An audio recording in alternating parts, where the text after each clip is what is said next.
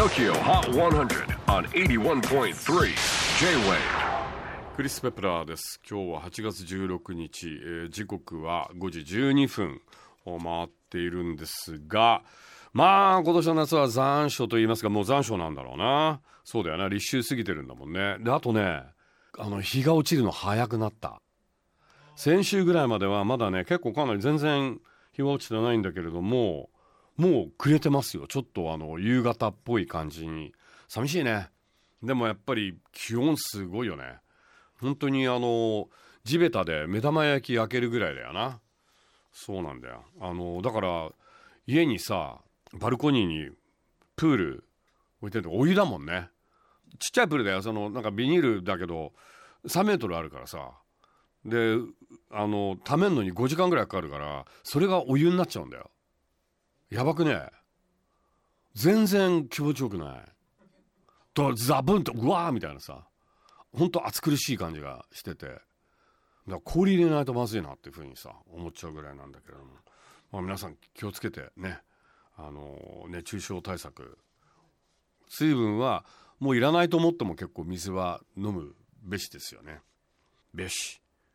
昔べしってキャラクターあったの知ってる？赤塚不二夫だよ。カエルなんだよべしっていう。でもこの朝だってべしも干からびちゃうだろうね。それでは最新の TOKIOHOT100 トップ5をチェックすべし。5位は Disclosure and Fatumata Diawara Duha Molly Molly イギリスのダンス兄弟 Disclosure の新曲いきなり5位に初登場。4位はカイリー・ミノーグ Say Something ポップディーバカイリーのディスコな新曲。オンエア好調で先週9位から5ポイントアップ。